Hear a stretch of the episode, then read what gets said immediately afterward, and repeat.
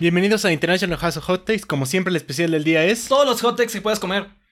Y bueno, ya saben, empezar con nuestra típica. eh, ¿Qué hicimos en el mes? Sí. Ya no qué hicimos en la semana. Me- Meses.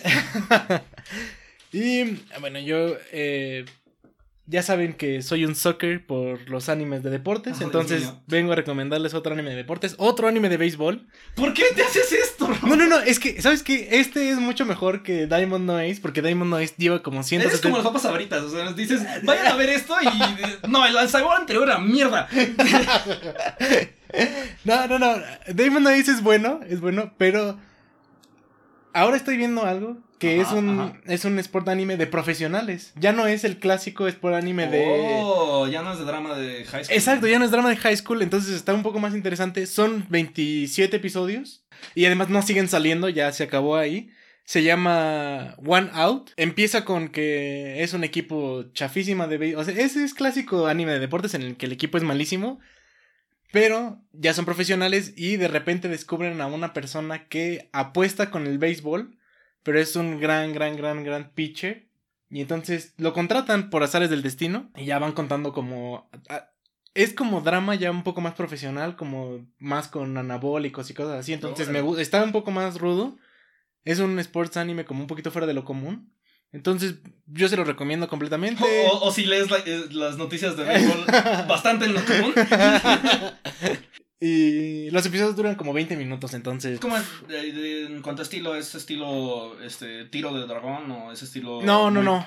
técnico. Es, es muy técnico, es como. ah, hay este de, de, de box, este, Me- Hajime no Ajá, Ah, ok. como estilo Hajime no Ippo. Entonces, está muy entretenido. Yo la verdad es que lo recomiendo mucho. Lo estuve viendo durante el mes pasado y me gustó bastante. Porque, bueno, todo el mes pasado la gente me recomendó ver eh, Demon Slayer. Sí, yo también vi como mucho hype, pero tenía otras series de anime que ahorita voy a platicar y nunca lo entré. Entonces, déjenos en los comentarios si deberíamos ver este, porque se nota que va a estar para largo, ¿no? Sí, parece que acaba de terminar la primera temporada, pero toda la gente está de verdad pidiendo más, entonces yo creo que va a ser uno de esos pega bastante duro. Pero pues vean eh, One Out, yo lo recomiendo bastante, está muy divertido, el personaje principal no me cae del todo bien, porque es un clásico mío, pero véanlo y bah, me dicen qué les parece. Son 27 episodios, entonces de aquí a que salga este episodio, digo, de aquí a que salga el siguiente episodio, pueden acabarlo y decirme qué onda.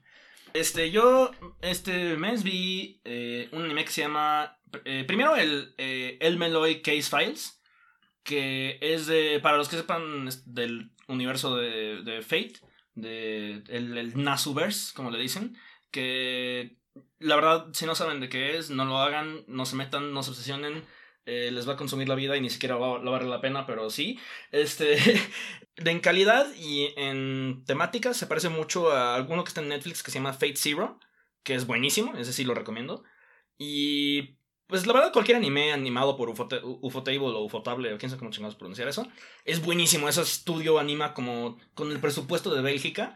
Este, entonces se ve no, se, se ve precioso todo lo que ellos animan. El presupuesto que México le dedica a cultura es un episodio de este anime. No, un poquito más, por favor.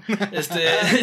y quedó muy chido. Este. Fate Zero era más como un torneo de. de- pero este es más de detectives, de misterios. Eh, es uno de los personajes del, de Fate Zero que ahora se dedica a resolver misterios en una academia de magia. Vamos, eso suena chido. Este. Y. Porque quiere volver a encontrar a su. a, a su amor gay perdido. Entonces, véanlo. Nice. Buenísimo. El otro que vi fue empecé a ver Doctor Stone. O sea, los dos son. Usualmente no veo animes en lo que pasan. Creo que no hago eso desde Yuri on Ice, ¿no? O sea, me, le he un poco perdido el- la pista a los animes nuevos. Sobre todo porque pues, algunos son muy chafas, algunos. Igual por eso no me ha dado ganas de entrarle a Demon Slayer. Pero este Doctor Stone, para hacer un shonen, me está gustando bastante. Eh, yo lo compararía, y aguas con esta comparación, porque va a revelar mucho sobre mí, y si me la entienden sobre ustedes, la compararía con ese fanfiction de Harry Potter que pegó mucho, Harry Potter and the Methods of Rationality. Ajá. Googleenlo si quieren enterarse de la cosa más nerd y, y, y- O sea, nerd en el sentido de por favor buleen a alguien que le guste esto. Este.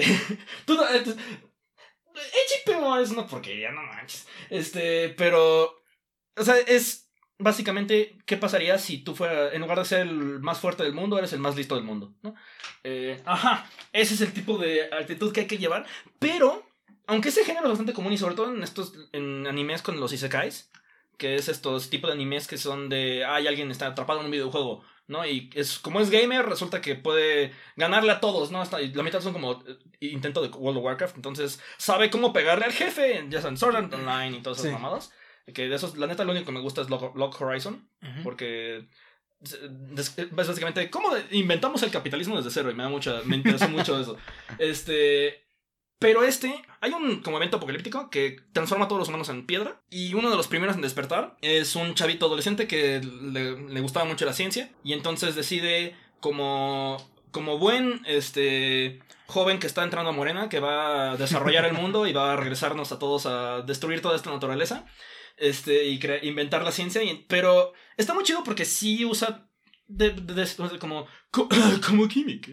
Puedo decir que sí está usando como las exageraciones que hacen no son, no son científicas tanto. O sea, lo mucho es como de, wow, eso te habría matado, amigo.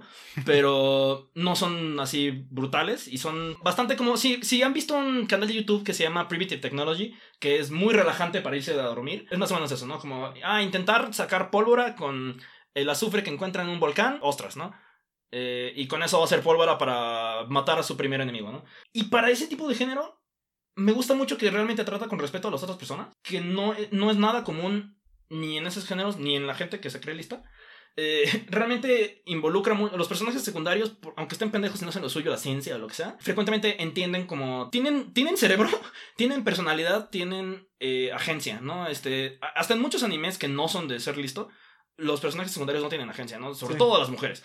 Y sobre todo en este anime me dio mucha, mucho interés como la gente se daba cuenta de las cosas científicas que estaba haciendo, ¿no? Con todo y que no eran, no se les ocurría a ellos, pero no, no era, ja, voy a engañar a todos porque soy el único que sabe ciencia. Es como de, yo soy la persona que se le ocurre esto, porque sabe de esto, y el otro persona es como de, oh, oh, está haciendo pólvora, me- me quiere disparar, ¿no? O sea, ese es uno de los primeros conflictos, spoilers, lo siento.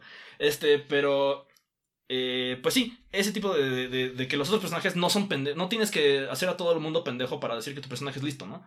Si eres, si eres buen escritor. Sí. Eh, entonces, a mí me, gusta- me está gustando mucho Doctor Stone. A lo mejor se pone, se echa a perder después porque así son los shonens. Sí. Pero Doctor Stone y, y Case- ¿Cuántos episodios tiene? Ah, ahorita llevan a llevar como 10 cada uno. ¿no? Ah, o sea, si quieren esperar hasta que, hasta que- que se acabe la temporada, está bastante bien.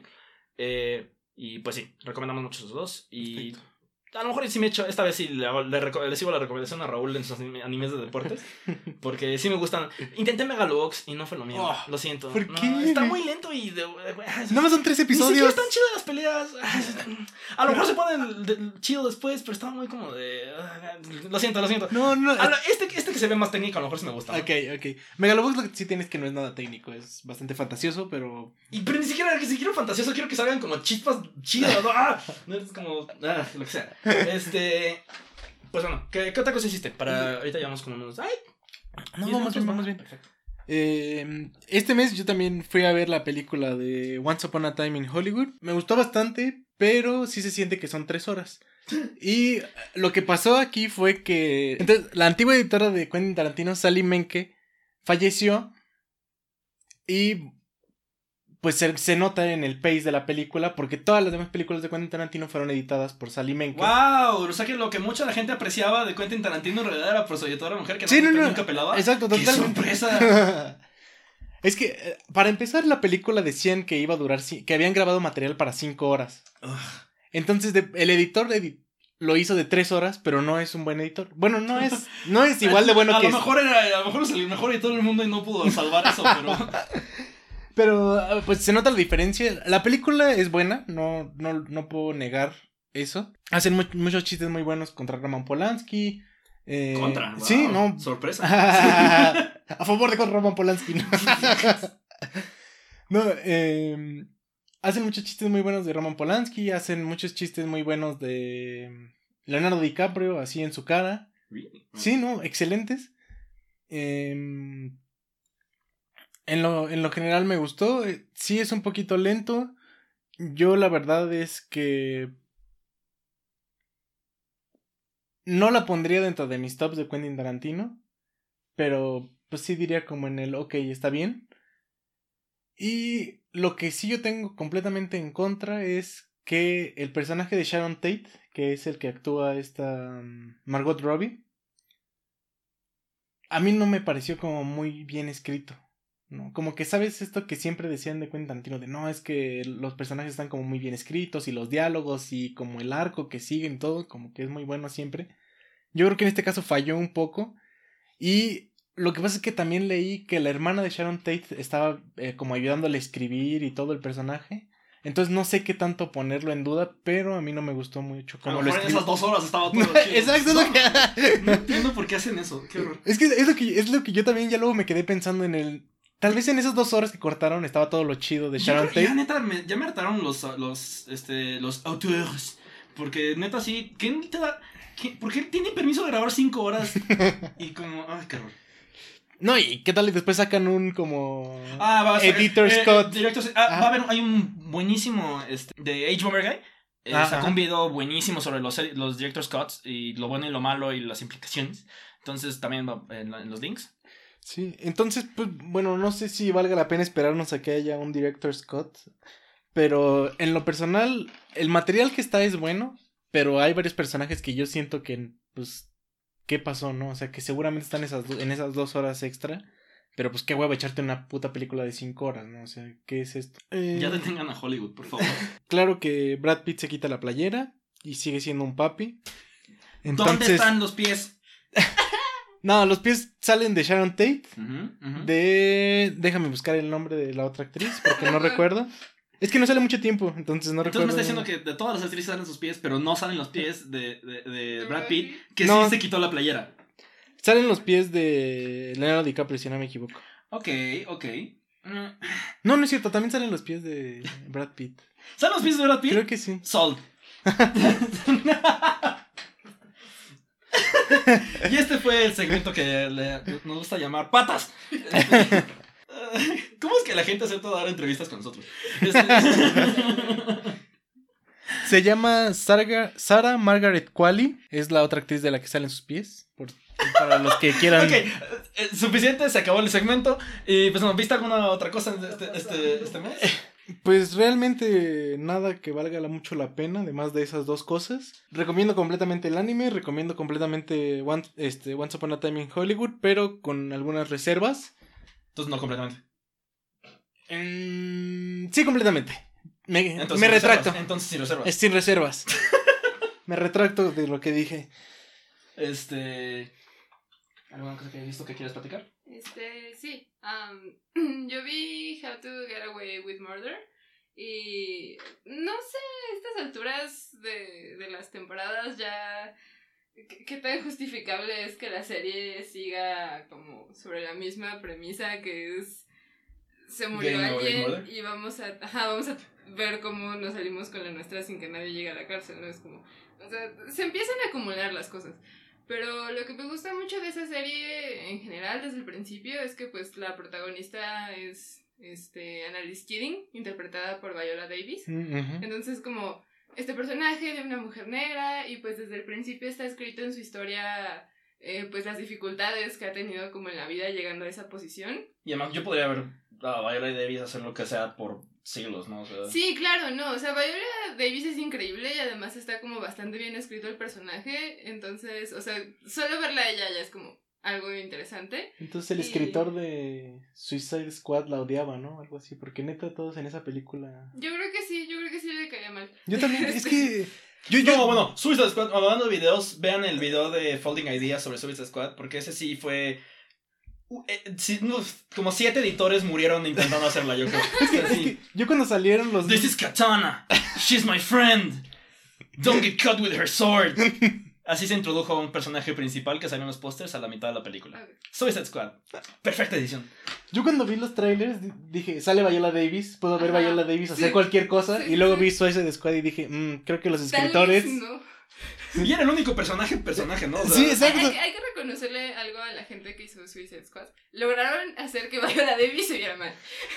Eso es Tal vez, tal vez esa era su meta, tal vez esa era su meta y no sabemos. Tal vez eso era, sí. Bueno, am, el punto es, es que me gustó mucho esta temporada porque hablan, o sea, tocan el tema como de, pues, las injusticias dentro del sistema carcelario, de hablan un poquito como de no sé, como qué tan justa es la legalidad, como siempre, ¿no? Pero como que se enfocan mucho en la parte de gente que está encarcelada de forma injusta, gente a la que persiguen porque es activista, gente que igual sí está encarcelada por una porque cometió un crimen, pero pues ¿qué te hace la cárcel ya que estás allá adentro, no? Y pues sacan todavía más personajes que son como mm, protagónicos y fuertes de mujeres que están muy bien escritos y tampoco son perfectas ni son unas culeras horribles está buena esa parte. Me, gustó.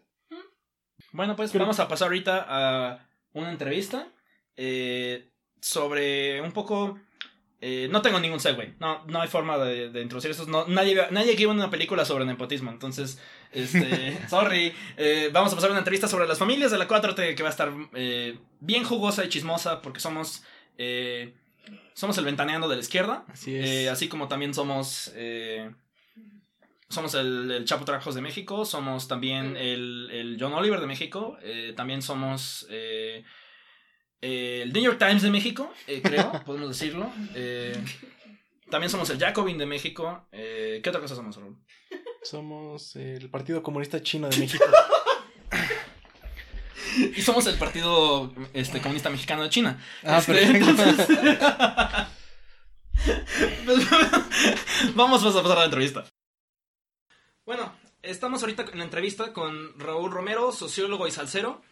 Eh, vamos a hablar un poquito de las familias de la 4T, porque creo que una de las cosas que este, usan, usan mucho de, en comparación con gobiernos anteriores, es decir, el, bueno, sí, puede que ahora estemos todavía haciendo proyectos extractivistas, puede que todavía haya feminicidios, pero por lo menos ya no hay nepotismo ni corrupción. Y eso es algo que a veces hasta, híjole, como que sí queda un poquito en el aire, en mi opinión. Pero. Y creo que tú lo describiste muy bien en un tweet, ¿no, Raúl? Que dijiste. Eh, que a AMLO le gusta gobernar con los amigos de sus, hijos, de sus hijos y con los hijos de sus amigos. Bueno, hola, ¿cómo están? Eh, pues gracias por la invitación. Eh, sí, quisiera complejizarlo un poquito más para no eh, banalizarlo, justo para que no parezca programa de revista y ahora nos digan que estamos en una revista de chismes. Estás en una eh, revista de chismes, pero ok. Estamos en una revista de chismes, pero eh, sobre todo más, o sea, más allá del chisme que, que, es importante, que es, es, la información, es como el flujo de información más, más, más el primero, pues.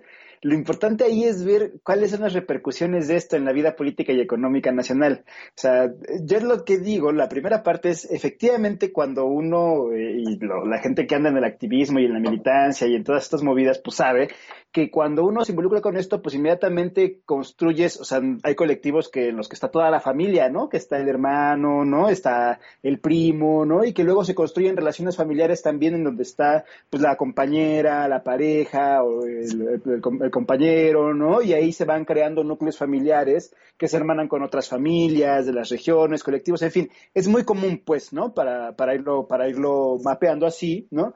Eh, eh, ir poniéndolo así, eh, en el caso además, eh, pues de, insisto, de quienes saben, de quienes han estado en las organizaciones de derechos humanos, de izquierda, de izquierda crítica, pues también es así, ¿no? Es los grupos con los que creciste en el barrio, esa es política barrial, ¿no? Los grupos con los que creciste en la escuela, esa es política estudiantil, ¿no? Y así vas encontrando tus grupos de afinidad, pues en los que en muchas ocasiones, no siempre, pues, se encuentran con la familia y está ahí, ¿no? Y se, se está, se entrelaza, ¿no?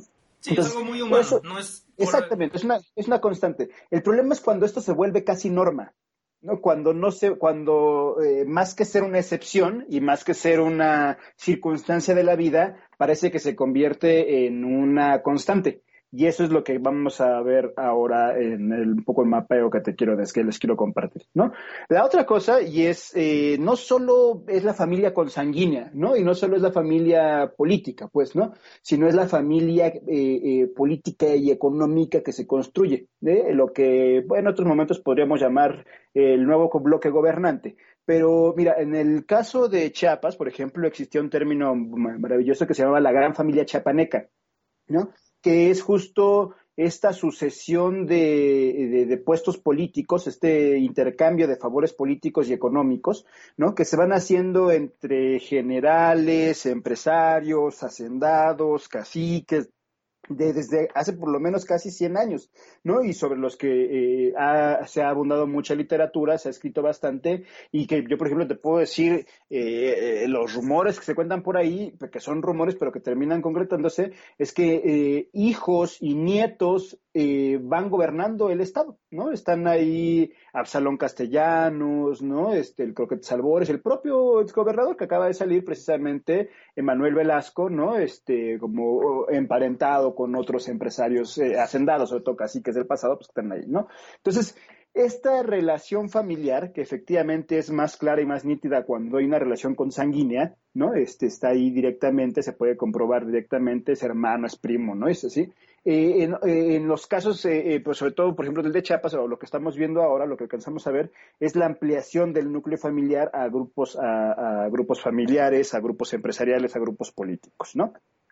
Ahí, y ya entrando a materia, digo, aclarando esto, sobre todo, insisto, por la repercusión económica que tiene, hay varias metodologías o, teorías que podemos utilizar para analizar cómo se construyen las élites, ¿no? Cómo se construye el nuevo bloque de gobernante, cómo se construye el nuevo bloque en el poder, el nuevo grupo en el poder, las familias en el poder. Es decir, no solo es, pues, el chisme, sino es quiénes están gobernando este país, quiénes están en los puestos administrativos. Sí, porque creo que este cacho del mapeo es importante también, porque luego a veces es difícil como seguirle el hilo a las peleas internas de Morena, ¿no? Este, creo que se queda mucho cuando son realmente alto perfil eh, y todavía no, y no queda bien, bien claro, ¿no? Estás esperando a ver quién se pone, quién, quién, le da la razón a Monreal hoy, ¿no? Este, y, y estas cosas pues sí repercuten, ¿no? Porque acaban, deja, o sea, no solo a la hora de, quién va a apoyar qué ley, sino pues sí, quién está manejando con, junto con los empresarios este, este tipo de de nueva ampliación del, grupo gobernante. Sí, y justo como decía M, una de las como estampitas que se está queriendo poner la cuarta transformación es vamos a hacer este megaproyectos, pero no va a haber nepotismo, ¿no? Esa es la estampita que están vendiendo.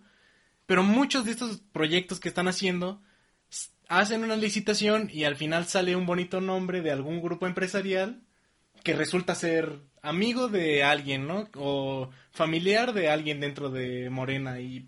Y es menos para, para culpabilizarlos de hacer el chisme de jijiji, no puedo creer que tal persona ande con tal persona, sino para decir, oye, ¿qué pedo, no? Este proyecto está saliendo palomeadísimo por el gobierno porque está ahí un, amiguito de tal. Así es, así es. O sea, ya una vez teniendo claro como la repercusión económica y política que tienen estas relaciones para, para el proyecto de nación, también es importante señalar la importancia que tiene el sur del país para el proyecto de, la 4T. O sea, el proyecto de, la 4T, eh, del nuevo gobierno, de la nueva administración, está muy enfocado en el sur del país. ¿No? Y ahí podríamos decir estos cuatro megaproyectos eh, que van desde el proyecto integral Morelos, Puebla, Morelos, Tlaxcala, ¿no? El corredor transísmico, Veracruz, Oaxaca, el tren Maya, que recorre todo el sureste del país, y el programa Sembrando Vida, ¿no? Que está también en la frontera. Junto a esto hasta, Centroamérica, ¿no? Exactamente, y esto es la refinería Dos Bocas, ¿no? Que están, son, esos son como los, los proyectos emblemáticos. ¿Qué significa esto? Primero que están concentrados en el sur del país. Y para tenerlos para, para, lograr garantizar este desarrollo del sur del país, con este desarrollo entre comillas, pues, ¿no? Como ellos lo han denominado, ¿no? Este extensión de la modernidad, digamos que significa traer todo lo que está en el norte, extenderlo al sur. Quitar a, los pueblos de sus tribus, como diría Romo. Exactamente, ¿no? Hay, eh, eh, llevar, llevar vías a donde están los maíces, ¿no? Llevar eh, los las eólicas a donde están todavía las milpas, ¿no? ahí, la importancia que tiene ahí es que justo es ahí donde están queriendo o donde se están transparentando más estas relaciones familiares. Sin duda, la más evidente eh, eh, y cuestionable es la que existe, y ahí te va el primer dato, pues, ¿no? Eh, Rutilio Escandón, el actual gobernador de Chiapas por Morena, ¿no? que además él hizo todo una alianza la candidatura de Rutilio Escandón es indefendible, no, no sé cómo cualquier persona que, se diga de izquierda, centroizquierda o que defienda ya la democracia, no digas hasta un tantito liberal, pues, ¿no? Porque las alianzas que hicieron con grupos paramilitares y caciques de la región, en serio, es indefendible y ahí se puede comprobar, ¿no? Con grupos incluso que persiguieron a, la resistencia zapatista y otras más. Eh, Rutilio Escandón eh, es actualmente pareja, esposo de Rosalinda López Hernández. Rosalinda, por su parte, ella es actualmente administradora general de la Auditoría Fiscal del SAT, ¿no? O sea, toda la encargada del el sistema tributario, ¿no? Rosalinda es hermana de Adán Augusto López, que es el gobernador de Tabasco, es decir, el que está, no solo el que está en la cuna de Andrés Manuel, o sea, el grupo Tabasco, sino además donde se acaba, bueno, donde hace unos meses se implementó la llamada ley Garrote, ¿no? Sí, que la propuso, de hecho, ¿no? Exactamente, exactamente, ¿no? Y tanto Rosalinda como Adán, los López, son hijos de Payambé López Falconi, que es amigo íntimo de Andrés Manuel, viejo compañero de él desde los, desde los ochentas, y el notario, el notario de confianza prácticamente, ¿no? Entonces aquí digo, qué coincidencia pues, ¿no? Que el notario de confianza que acompaña a Andrés Manuel desde los ochentas tenga ahora un hijo gobernador, una hija en la administración eh, general de la Auditoría Fiscal del SAT y un yerno nuero en el gobierno, en el gobierno de, de, Chiapas, ¿no? como que está muy fácil ver que no va a haber nada de corrupción en esa, en esa área, en los megaproyectos, que este, va a estar todo demostradísimo que va a salir bien limpio. Exactamente, ¿no? Pero, digo, o sea, la, la, pregunta es, digamos que se trata de una coincidencia, digamos, pensando, ¿no? Este, pensando eh, o, limpia, como decía mi, mi, abuelita, pensando, este, no pienses mal, pues, ¿no? Eh, y, las otras decían... Qué, qué, ocurrente tu abuelita, ¿eh? Piensa mal y acertarás, pues, ¿no? Eh, en ese mismo gobierno, en el gobierno de Tabasco, está ahora, acaban, hace unos meses también nombraron al hermano de Andrés Manuel, es parte del grupo del gobierno, está en el gabinete principal del gobierno de Tabasco, ¿no? Entonces, eh, eh, José Ramiro López Obrador, ¿no? Precisamente, ¿no? Entonces, ahí digo, Mira, la verdad es que de, primera instancia, si uno se entera que el amigo, el notario de confianza de AMLO tiene un hijo gobernador, una hija en la, en, la auditoría fiscal del SAT y otro, eh, y el esposo de la hija está como gobernador de Tabasco, pues algo anda mal. No sé si en Morena, no sé si en Morena no tenían otros militantes, no sé si en Morena no tenían otros cuadros para postularlos por lo menos al gobierno de Tabasco y al gobierno de Chiapas, pues, ¿no? Porque ahí evidentemente eh, habrá conflicto de intereses en algunos temas, ¿no? Sobre todo cuando ya se van dando, eh, se va transparentando más a baja escala los eh, negocios en los que están implicados muchos de ellos, ¿no? Es el caso más escandaloso, es el caso que uno puede decir, vaya, y, y, esto además, insisto, o sea, te da de este proyecto que te digo, que el proyecto de la nueva administración de la 4T está enfocado en el sur del país, te dice que tienen a dos de sus personas de confianza de sus confianzas de sus negocios, pues, ¿no? En Tabasco y en Chiapas, ¿no? Precisamente donde estarán parte del tren Maya y, las refinerías, ¿no? Entonces y el resto de con el tren Maya ya ya hablamos nosotros de, cómo está la situación dentro de, Yucatán, pero es claro que está dividido como todo el tren Maya está dividido ya sea o por los hoteleros o por la vieja escuela del PRI con Salinas Pliego o con eh, amigos cercanos de AMLO, ¿no? O sea, el pastel está muy bien dividido, muy bien controlado, no para, para cumplir los ideales bonitos con los cuales nos van a vender la idea, sino para cumplir eh, su papel como la conexión en esta constelación de proyectos que, que cubren el sur del país, ¿no? Así es, así es. Y, insisto, esto, eh, o sea, que dónde está, o sea, este proyecto de, de principal que es de la refinería, que está enfocado al tema del petróleo, Dos Bocas, pues está en Tabasco, ¿no? Y el tren Maya, como tú dices, una parte importante, sobre todo la que más disputa está generando, pues estará en Chiapas, ¿no? Con esto, ¿no? Eh, ya partimos mal. Y también están aprovechando como lo que quieren que sea su obra insignia, que es la refinería de Dos Bocas, en un territorio en el que pues, tienen todo ganado, ¿no? O sea, de verdad tiene todas las cartas y además ya vieron la mano de todos los demás jugadores y no hay de dónde perderle, porque aunque haya eh, aunque haya gente que se manifieste en contra, ya tienen la ley Garrote que pues, lo propuso el gobernador de ahí. Aunque se demuestre que no se va a poder financiar, también pues está la gente del gobernador, está la gente del SAT, está este ahí su, su amigo el notario. Y pues parece ser que es algo que va a pasar, lo queramos o no, ¿no? O sea, ya está pasando y no importa que se estén jodiendo a los pueblos de alrededor, que haya derrames, que haya este, fugas de gas, digo, de, de aceite.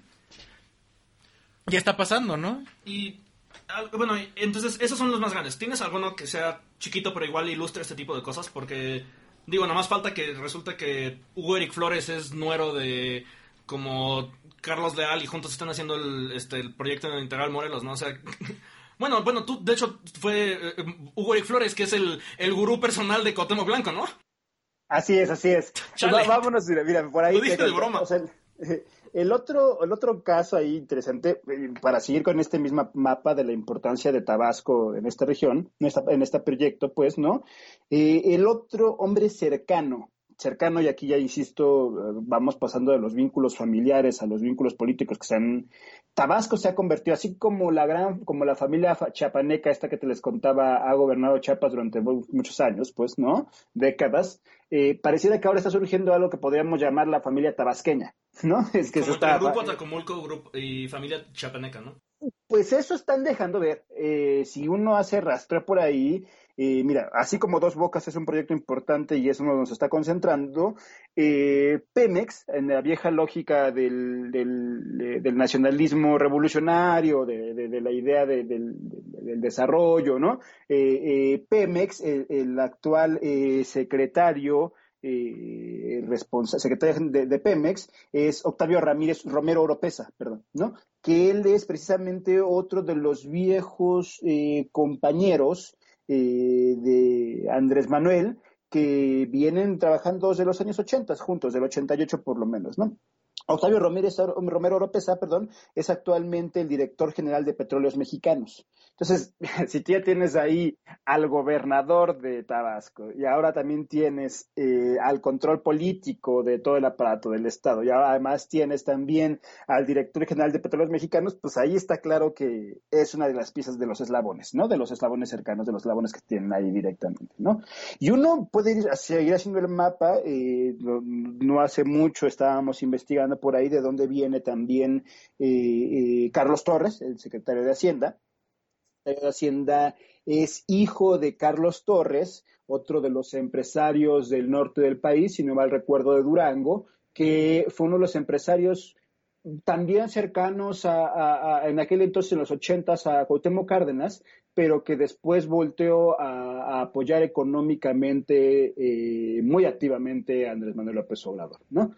Eh, Carlos Torres, papá, eh, a los ha acompañado, es reconocido por ser uno de esos empresarios que siempre han invertido su capital en, en- en las fuerzas de, cercanas al PRD a Morena, y bueno, parece que hoy parece que hoy eh, los favores o la inversión se le reditúa con un hijo en la Secretaría de Hacienda, ¿no? Estoy, otra vez, no quiero decir que eh, ni Adán, ni Rosalinda, ni Rutilio, ni Carlos Torres no estén preparados, ¿no? No sé, yo no conozco su trayectoria a fondo, se- puedo decir que tienen ahí, que tienen algunos membretes, algunos grandes títulos, estos rimbombantes, todo esto. Lo que sí estoy diciendo es que es sospechosísimo y muy mala señal estos, todos estos vínculos familiares, ¿no? Que tengan, que hayan, eh, que hayan llegado ahí, eh, puede ser por trabajos propios, pero sobre todo por vínculos familiares de eh, tener papás eh, que son amigos del presidente o de ser hijos de amigos de, eh, amigos de los hijos del presidente, como es el mismo caso del propio Carlos Torres, ¿no? Quien se ha ah, difundió por ahí es bastante cercano a los hijos de Andrés Manuel. No, y creo que es, o sea, lo que dices es muy importantísimo. Creo que hay que salir de esta lógica de el nepotismo como malo nada más porque no estás cumpliendo la palomita tecnocrática, ¿no? O sea, creo que es, sobre todo porque yo creo que la, la- la política mexicana ya se adaptó a eso, ¿no? O sea, podemos ver cómo eh, en el caso de, de Yucatán, el, eh, lo que el hijo de un cacique de la CNC eh, pues fue estudiar a Harvard y este, después de graduarse del TEC, ¿no? Y ahorita está manejando el, tren Maya. Entonces, puede que esté preparadísimo, ¿no? Pero la pregunta es ¿para qué está preparado y para qué intereses los va a usar su amplio conocimiento de gestión cultural a la mamada, ¿no? O sea, eh, realmente no es, tan, no es tanto como que eh, eh, el, Partido Verde sea malo por Kawachi, que es boxeador, ¿no? Es malo por la bola de, la, la bola de paramilitares que están con ellos en Chiapas. Exactamente, sí, yo no, insisto, no lo pongo como criterio bueno o malo desde una perspectiva moral, ¿no? Que, Si acaso que- útil. eh, útil, si quieres, lo pongo más bien con que en serio no había otras personas. Estos eran los mejores. O sea, porque insisto, o sea, en serio no había nadie más para gobernar en Tabasco, para gobernar en Chiapas o para poner en la Secretaría de Hacienda, no había nadie más. Bueno, había alguien más, pero esos, esos huesos también se dieron con los superdelegados, ¿no? O sea... O, o, había alguien más, pero alguien, otro más, otros más, otras más intercedieron por estos. ¿no? Que eso es el que hay que invitar a cuestionarnos, pues, ¿no? Yo insisto en que eh, más allá de bueno o malo, nos pregunte, más allá de si están preparados o no, que se entienda que políticamente es una pésima señal que estén estas personas. Que se entienda que, que, será una mala señal que la próxima eh, candidata de las más fuertes, de las más sólidas a dirigir eh, Morena, sea hija de la actual, sea, perdón, eh, madre de la actual secretaria del Trabajo del gobierno, de, de, de Secretaría del Trabajo del gobierno ah, federal. Ah, eso no nos lo sabíamos, ¿no? Y bueno, que fue, ella también es de unas personas que probablemente sí esté súper capacitadísima, la, la, secretaria de Trabajo, ¿no? O sea, aunque esté muy joven. No, yo, yo por eso insisto, te digo, no es cuestionar su preparación o no, porque no vamos a ir con la lógica neoliberal o con la lógica eh, eh, esta eh, de, de, de, calificar todo de quién tiene las mejores doctorados y dónde se preparó y todo esto. Sí, por, o sea, por, una parte porque ya no es útil, eh, porque eh, nunca lo fue. Y ahora menos, en donde están, pues, va, están haciendo cosas como ir a quejarse del ITAM, una bola de itamitas, ¿no? O sea, este, ir a... Esta, las críticas de siempre ya no sirven porque son hipócritas y porque nunca sirvieron, ¿no? Sí, yo, eso, el discurso de la eficiencia y la eficacia para mí, o al menos yo no lo suscribo, pues, ¿no? A mí me parece que un campesino, un obrero, un ama de casa, una enfermera, pueden dirigir perfectamente este país si se, se pone, se rodean de asesores y estudian, si se trabajan. O sea, yo creo y, y soy de los que suscribe de la lógica de eh, no se necesita ser el especialista para estar al frente de algo, sino que se necesita prepararse para estar al frente de algo, ¿no? Prepararse ahí mismo para estar al frente de algo, ¿no? Lo demostraron en la historia, te puedo dar muchos nombres, ¿no? Desde el Che Guevara dirigiendo la Secretaría de Economía en Cuba, ¿no? Hasta Lula eh, dirigiendo un obrero o Evo un indígena, ¿no? Dirigiendo este, o la Marichuy, ¿no? Y lanzándose como candidata e independiente a la presidencia de México, ¿no? O sea, no, insisto, no es, no creo en la idea esta del tecnicista, ¿no? De, de, la eficiencia y la eficacia, y por eso digo, yo, a mí me, parece que, que, que, el caso de, de Luisa Alcalde, que es una mujer comprometida, trabajadora, que está cercana ahí, es una pésima señal, por eso es lo que estoy queriendo decir, es una pésima señal. Con todo y que es de las, de las personas de Morena que menos, no ha tenido tantas quejas de lo que ha trabajado, ¿no? O sea, yo, por ejemplo, la, el, los proyectos de incluir a, la, a, las trabajadoras del hogar al IMSS se me ha hecho como una, uno de los grandes éxitos de la 4T, ¿no? Pero justamente ese tipo, cuando estás hablando también en, en temas sindicales, estás, estás centrándole desde cero con eh, la señal política de estos favoritismos, pues chale, ¿no?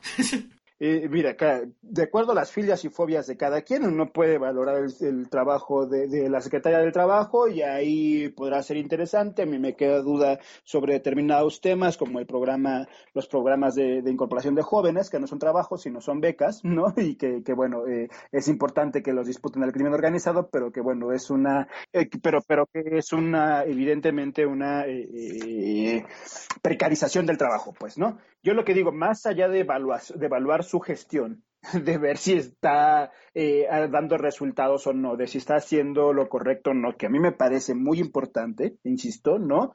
Es una pésima señal que su madre, que además también tiene una trayectoria propia, ¿eh? que también es una abogada que viene de acompañar las luchas sindicales y, y todo, sea la candidata más fuerte a dirigir Morena eh, en los próximos años. E insisto, si este caso fuera aislado y uno diría, bueno, pues hay familias que están en la militancia y pues es cierto, ¿no? Ahí se, ahí podríamos poner muchos otros nombres, pues, insisto, ¿no? El caso es que va siendo sistemático. O sea, el problema es que se va repitiendo.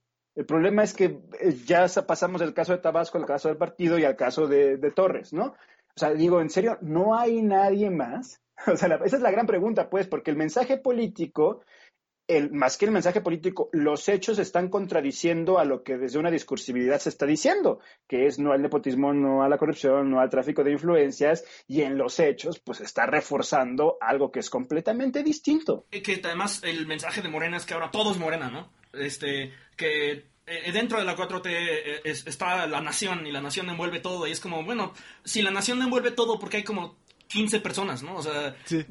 Y, ¿sabes? O sea, justo, justo como, como lo mencionabas, si no fuera algo sistemático, tal vez pensaríamos en el, ok, puede pasar.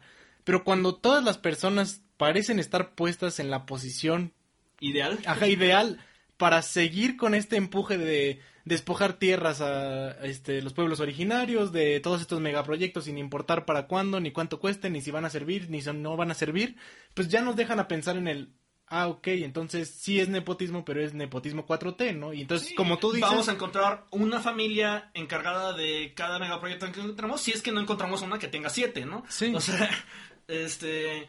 Pero, pues bueno. Eh, ¿Qué otra? ¿Tienes algo con qué cerrar? Sí, justo esto que les comentaba eh, de, de la importancia del sur del país para el proyecto de la actual administración. Eh, y les cuento todo esto que les vengo contando por acá, pues, ¿no? Estos nombres y estas personas y estas relaciones familiares salen en realidad de investigar otro tema de interés que son los megaproyectos en el sur del país, pues, ¿no? Y eh, un, recientemente publicó un artículo en la jornada, El Istmo es Nuestro, resultado precisamente de la asamblea que se llevó a cabo en Oaxaca, ya en Juchitán, y ahí pues narro, narro cómo es que se da este vínculo del proyecto del corredor transísmico con el tren Maya, el proyecto integral Morelos, ¿no? Y cómo estos proyectos, insisto, son la parte económica, geopolítica, estratégica, pero que están vinculados a estas redes de familias, empresas, grupos eh, que están, que hemos descrito aquí en este programa. Pues bueno, ahí lo vamos a dejar el link. Y pues nada, pues muchas gracias. Este, creo que esta media hora dejó bastante claro que pues sí somos una revista de chismes y acabamos de hablar de Felicidades, ya estás en el TV Notas de la izquierda. Exacto, Este, esta fue nuestra como página de sociales, ya saben quién se casó con quién. de ciencias quién- sociales. todo queda entre familia, todo queda entre familia. Pues bueno, bye. Vale, bye. Un abrazo, que les vaya bien, chao. Ahorita que salió muy convenientemente el tema, y bueno, pues es porque ya saben, todo esto está conectado. Vamos a pasar a una de esas conexiones que creo que, pues como no están en esos proyectos, megaproyectos que hay tanta resistencia, porque como ya dijo Raúl, es el que va a pasar de a huevo, que, que, suena como insigne, pero no insigne, ¿no? Es como, ya está tan obviado que ahí está, y es dos bocas, ¿no? Pues Dos Bocas empezó como con algo bastante feo, que también fue la ley Garrote. O sea, la ley Garrote fue diseñada específicamente para que la gente no se quejara de Dos Bocas. Y tanto así que eh, dejaron como de 3 a 14 años solamente por manifestarte e impedir que una construcción sea terminada. Bueno, o sea, se lleve a cabo. Justo el gobernador de, de Tabasco la propuso. eh, el eh, Tabasco está gobernado por Morena, entonces pues claramente ahí y es se- Tabasco, ¿no? O es- sea, nada, pa- aún sin saber todos los chismes, Tabasco es Tabasco de AMLO. Sí. O sea, claro que la ley Garrote la pasaron para esto, ¿no? O sea, no hubo ni una sola duda de esto. Y los pueblos de alrededor de Dos Bocas, que son Chontalpa, Huexicaque, Tucta y Mazateupa, ya están teniendo problemas desde ahorita con fugas. Pemex, ajá, con fugas, con eh, que les quitaron los terrenos, con que eh, ya se declaró así, pero pues bien, bien, bien, bien claro que van a haber afectaciones al agua potable y al aire. Y pues todas estas eh, comunidades necesitan de esa agua. Y mm, es el que se está haciendo por estas comunidades originarias, ¿no? Claramente no les está importando al gobierno. Están pasando por encima de ellos con el fin de tener una nueva refinería en Tabasco, sin importar que... Y, y eso se supone que son los. lo- o sea. Esta- o sea, Tabasco se supone que es de AMLO, ¿no? Decía, debería estar cuidando un pinche lugar, debería ser ese. Y en lugar de eso es el primero al que va a joder, ¿no? O sea. Es real- realmente dos bocas. Es el menos rescatable. Y eso es, es ridículo que sea el más o- a huevo, ¿no? Sí, O sea, ni siquiera tienen los paneles solares, les progre sin popotes de, del tren Maya. sí. Esto sí es puro destrucción ambiental y puro abuso de los pueblos de Tabasco. Sí. Y, y es un abuso que, que nadie los está defendiendo, ¿no? Porque el gobierno de Tabasco es de Morena. eh, AMLO ya en el grito dijo que en pos de los pueblos originarios, pero pues aquí está, ¿no? Es, los permisos ambientales que fueron eh, pasados a esta. um, ay, ¿Cómo dijimos? A ASEA. Ni siquiera ASEA los aprobó. O sea, de verdad está. Ni pero. siquiera- No, no, no. Pero son ellos. que- Exacto. ¡guau! No, no, no. Está pa'l perro todo el. el, el- los permisos ambientales Eso en está Tabasco. como que tu abuela diga que estás feo.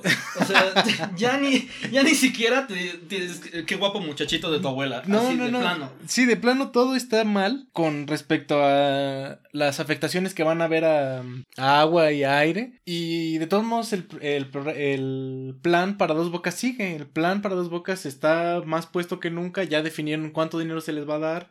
Eh, ya definieron este, la primera y la segunda etapa, si no me equivoco. Y la tercera etapa la van a dividir en seis contratistas. Entonces, pues, ya, o sea, esto va a seguir y en 2021 lo van a inaugurar. Y ya, ya el consenso político de Morena es que está bien chido. Sí, ¿no? O sea, bien- aún el más ambientalista del mundo está, ah, pues ya, ya va a pasar, entonces qué chido. Y, y, al, co- y al contrario, ¿no? Si alguien se sigue quejando, es, ah, y la pinche oposición que de repente se despertó ambientalista, es como de. No, es que eso está más obvio que la chingada. Y tú eres el que se despertó un día con ganas de andar como Sí. derritiendo el planeta, ¿no? No, pues lo que, lo que va a pasar es que la gente de Morena, como ya lo tiene más vendido que nada, van a empezar a ponerse en contra de la gente de Chontalpa, de la gente de este Ya- realmente, me espero eh, qué va a pasar cuando apliquen la ley Garrote. ¿no? Sí. O sea, No, no, no, yo también me espero a qué va a pasar es lo que resta de este año y el año que sigue, que son las primeras dos etapas. Pues claramente hay ya un conflicto con las poblaciones de alrededor, ¿no? Y es un conflicto de pues que les concierne por su salud, ¿no? O sea, ¿por qué agua van a tomar? ¿Por qué agua van a, por qué aire van a respirar? Y, y, y aún antes de decir, espérate, ¿por qué chingados están haciendo más refinerías, no? O sea, sí. no, no, no, pero- no sé. ah. Hablando del grito, ¿no se les hizo muy cínico que inventara, inventara, que invitara a la orquesta Mije y pues que yo sepa no se ha resuelto lo del agua en Ayutla? Pues sí, exacto. O sea, y es y mucho de lo que está saliendo del INPI sale para para para o sea, está e- e- es es bastante claro como las cosas que está haciendo ahorita este eh, Adolfo Regino firma firma acuerdos como para con poner la electricidad en un pueblo de Oaxaca. Este invita a una este a una a, una orquesta para que toque el himno nacional mexicano. O sea, invita a. Hace rituales, este, todos patito, que, que hasta le quieren quitar el bastón. O sea, que ya muchos de los que participaron en ella los mandaron a la verga en sus propias organizaciones. Sí. Y todavía con, con qué cara andan hablando de, de Francisco Toledo, ¿no? Sí. O sea, que, que este, era de Juchitán, ¿no? Que, se, que se- de, de seguro se llevaba con Adelfo. Y a ese chisme sí no lo tengo, pero amigo de la 4T no era, ¿no? Mm. En esto, en- justo en este tipo de cosas. Sí, no. Justo en este tipo. Y el limpio ahorita. Muchos de ellos están quejando de que les bajaron el presupuesto, ¿no? Y, la, y sí, lo único que dijo es, pues se te dijo, güey, ¿no? O sea, te, te traen una, una, Este, ni para clientelismo son buenos, ¿no? O sea, es lo más ridículo. Y, pues sí, no, yo creo que. Yo estaba feliz en dejar que la gente eh, se tomara sus tequilas, que la gente aplaudiera como. Este, ah, pues es que qué bonito que ya quitamos al PRI, ¿no? Estaba feliz en ya que- que- quedarme en mi amargura, no, no meterme en pedo con nadie, ¿no? Pero cuando vi gente realmente creyendo, o sea, gente que según ellos están en los, ay, eh, qué crítica de, de Morena interna, que no, no fue, mi voto no fue un cheque en blanco, y es como, pues está viendo bastante en blanco ahorita, ¿no? Ya te vaciaron la cuenta, ya, o sea, ya veo a AMLO pasear por ahí con todas sus joyas, porque de plano, si, si eres capaz de creerle que va a estar a favor de los pueblos originarios, y- no, de crítica no tienes ni verga, ¿no? No, y es que no hace falta más que mirar al sur para ver todo esto. O sea, justo lo que decía Raúl. O al norte, sigue en prisión Fidel Saldama. Sí, también, también. O sea, para todos Pero- lados no hay, no hay para dónde, pero el sur es un gran ejemplo de cómo de verdad les va a valer todo lo que digan en el grito y todo lo que digan en todas partes, ¿no? Sea, y eh, que sí va a seguir habiendo nepotismo y que todos estos megaproyectos claramente que favorecen a ciertos grupos industriales, pues así son, ¿no? Y así van a ser. Y eh, para eso pusieron un montón de gente ahí, ¿no? Sí, y aún. Dos Bocas es cínico e in- indefendible, pero lo defendible lo tienes que defender porque sigue siendo malo, ¿no? O sea, e- el ejemplo ideal es el- el sector de Yucatán del tren Maya, que lo maneja el hijo, un exalcalde de Celestún, que se, casi casi se le subleva a todo el pueblo porque vendió todo, vendió terrenos alrededor del, del pueblo a tres pesos a unas empresas fantasmas a nombre de quién? De sus hijos. Entonces, y en esos terrenos están poniendo eh, eh, celdas solares para sacar de energía muy, muy verde, muy limpia, para poder demoler la selva y poner un tren, ¿no? O sea, igual en Juchitán, de repente a Morena le encanta quejarse de Grupo México, que es el único, de los, de los tres empresarios que nos podemos criticar, Sí. son Claudia González, Grupo México y ya Slim, ¿no? Este, ni Televisa, esos ya, ya, ya no son fifís de repente. Eh, pero Grupo México lo, lo odian todo el tiempo, excepto cuando está poniendo eólicas, ¿no? Sí. y, y es realmente como insultante ver cómo, cómo la gente que criticaba algo antes lo deja de hacer. Y ni siquiera antes de que, fue, de que empezara la 4T, ¿no? Antes en enero, ¿no? Sí, Antes en julio. sí. Antes en el episodio anterior. O sea, lo, lo que lo que también yo leí, no, no, es, no, no es que haya ido, pero muchos de estos pueblos que están alrededor de Dos Bocas lo que están diciendo es, pues a mí qué me importa tu, tu refinería, ¿no? O sea, yo lo que quiero es tener agua para poder sembrar, poder sembrar y trabajar y no meterme con nadie, ¿no?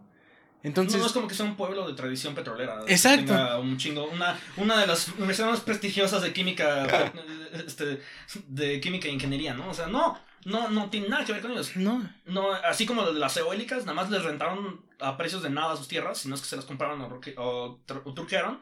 Y no es como que hayan puesto un, una... No es como que en Cuchitán esté la, la, la, la universidad más prestigiosa sobre energía e- eólica, Eólica, ¿no? O no. sea, no, no, no, no les interesa involucrar a la gente de ahí. Sí. Les interesa sus tierras y más adelante sus cuerpos, casi. Exacto, porque el día de mañana de verdad que va a haber ahí el, eh, el uso de la ley garrote contra estas personas que lo único que querían era que no estuviera ahí la, la refinería, ¿no? desechar, O sea, porque para que- dos bocas no se va a hacer para la, la región, ¿no? O sea, se va a hacer para este plan que va, la pinche constelación que va cubriendo todo el sur hasta conectarse con un tren que, según yo, desde ahí se conecta a Estados Unidos. Es, Esto es claramente un movimiento de AMLO para, pues decir, puedo hacer lo que yo quiero y la gente de Morena lo va a aceptar, ¿no?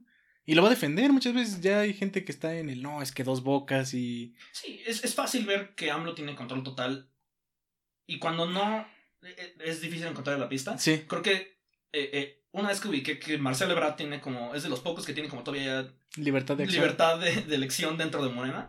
eh, más allá de peleas internas, ¿no? O sea, de peleas pendejas entre este, Batres y Monreal o Tatiana y este y ¿cómo se llama? La, la- la- la- y, ¿qué empieza con Y? Jacob Polensky. y, y Polensky. O sea, más allá de esas peleas que son importantes de seguir, eh, de las pocas, personas que- las pocas veces que de- de- te, sa- te saca la sorpresa, que además Ebrard es difícil de leer. Sí. ¿no? Ebrard es súper ecléctico. Se lleva con Rudy Giulia- Giuliani y con Maduro, ¿no? O sea, Sí. ¿qué chingado está pasando ahí? Es- está, está raro. Y, y salen cosas como Ebrard y to- to- todos los jefes de la Ciudad de México aman las cámaras, aman los policías. Sí. Eso es de siempre. Entonces, obviamente, se va a llevar bien con Trump y con Giuliani, ¿no? Pero también, o sea, eh, eh, eh, creo que mucha gente se, se tomó por sorpresa que AMLO realmente rechazara la, al Grupo Lima y a este, la, el- la- la- imposición de Guaidó, ¿no? Sí. O sea, y, y- eso yo creo que se afectó, ¿no? Que ahorita está de Guaidó de, por el loser tomándose fotos con narcos.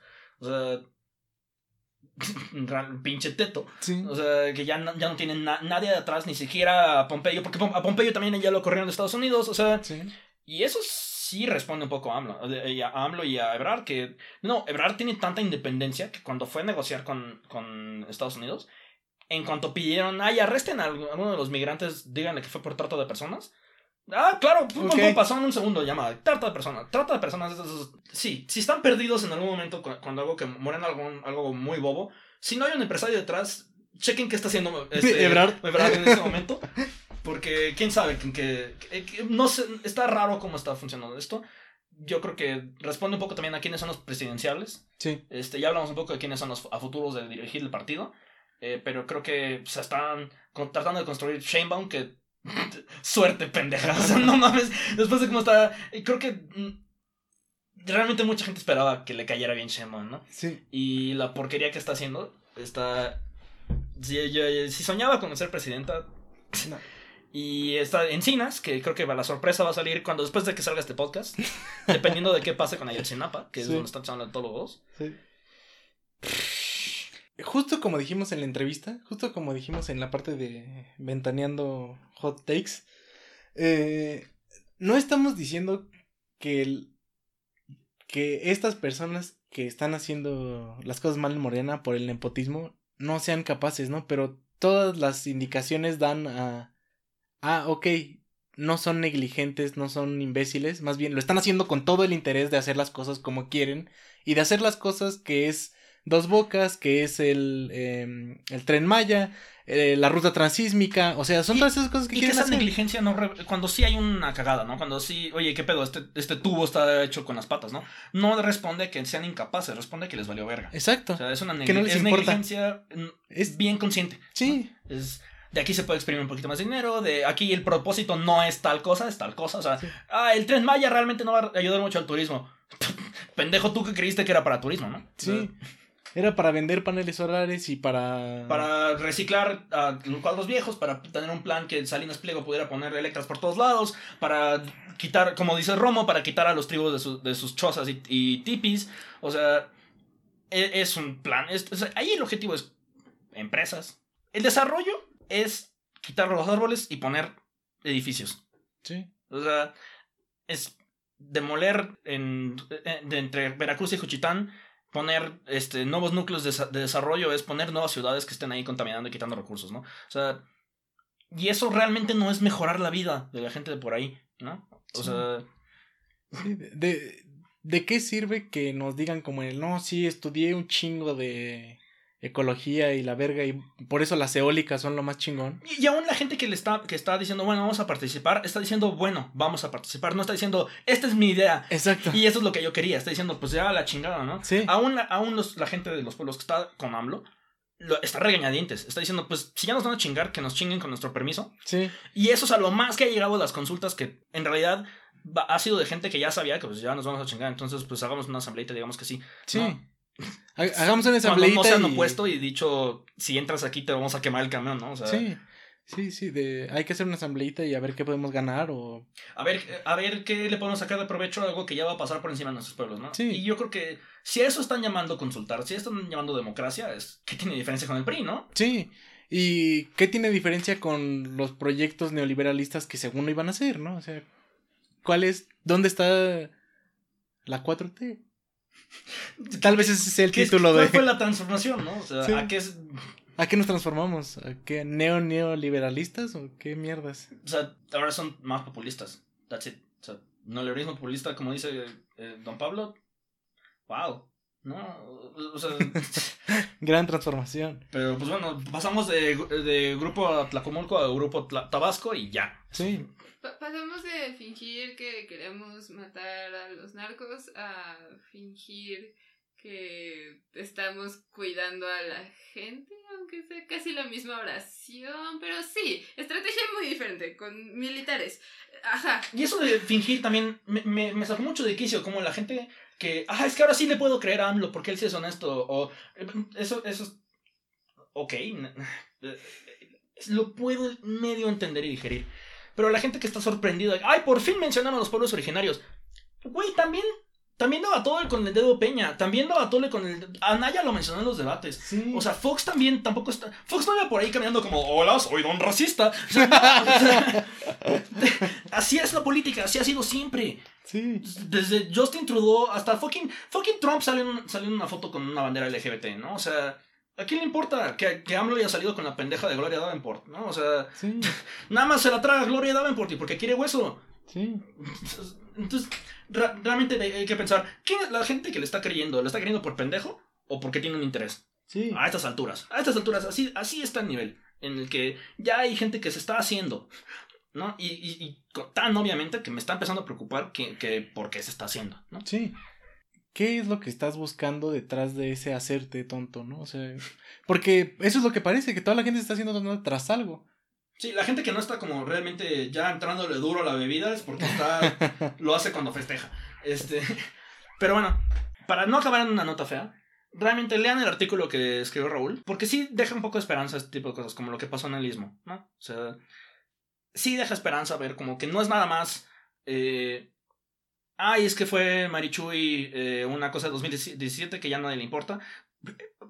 pues bueno, Manechue ahí estaba, pero no, no dio un discurso, pero no, no era la única que estaba haciendo cosas, ¿no? Sí, Está- no. Ahí ese fue una, un ímpetu organizativo chingón de los pueblos de Oaxaca, de personas como Betina, de personas de los pueblos de, de Oaxaca para...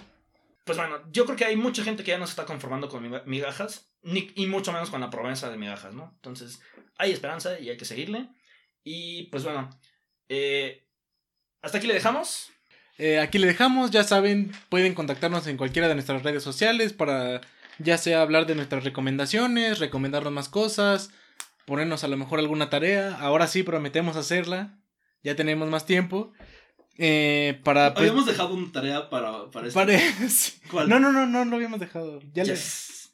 le, ya lo habíamos hecho para el anterior, según yo. Ah, sí. De tarea les dejo este ver eh, Once Upon a no. Eh, No, pero pues bueno, igual, o sea, si, si pasan a dejarnos algún mensaje en nuestras redes sociales, podemos pues ser un poco más optimistas con respecto al futuro de estos proyectos en el sur, ¿no? O sea, no, no hay que descartarlo. Va, entonces ya saben, como, como acaba de decir Raúl, si nos dejan un like, eh, si llegamos a 10.000 likes, van a cancelar el Tren Maya. Este, eh, ese es el, el tier número 3 del Patreon. Si llegamos a 100 Patrons, se, se cancelan los bocas. Sí. Pero bueno, eh, pueden seguir al podcast en, arro- en Twitter, en arroba iHotPodcast. En Facebook estamos como eh, International House of Hot Takes. Eh, nos pueden pasar a nuestro Patreon a dejarnos un poco de, ya saben, monedas en nuestro sombrero. Eh, yo estoy en Twitter como arroba rulorules. Y M está en Twitter como arroba pupa. Hasta luego. Bye.